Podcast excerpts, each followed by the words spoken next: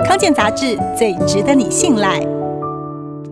戴口罩已经是全民的日常，但市售口罩的防护效果恐怕不够，还隐藏有害物质。消基会抽验双北市口罩发现，二十件样品中有三件口罩的外层含重金属铅，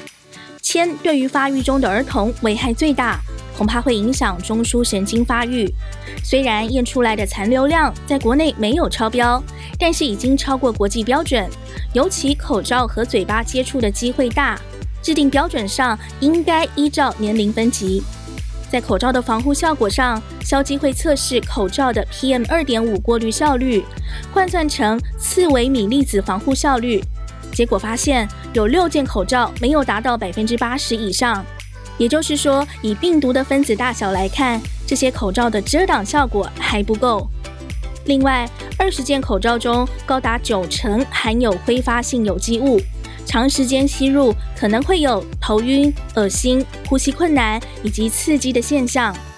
防疫期间，大家几乎长时间戴着口罩，可能吸入各种挥发性有机物。那么我们该怎么自保呢？消基会有四个重要的建议：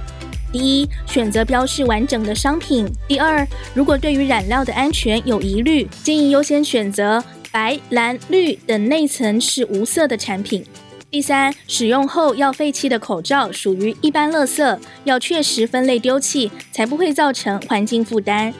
第四，新买的口罩如果是用塑胶袋密封的，可以先拿出几片，在空气中摆一阵子，让挥发性有机物散掉，并且尽快用完。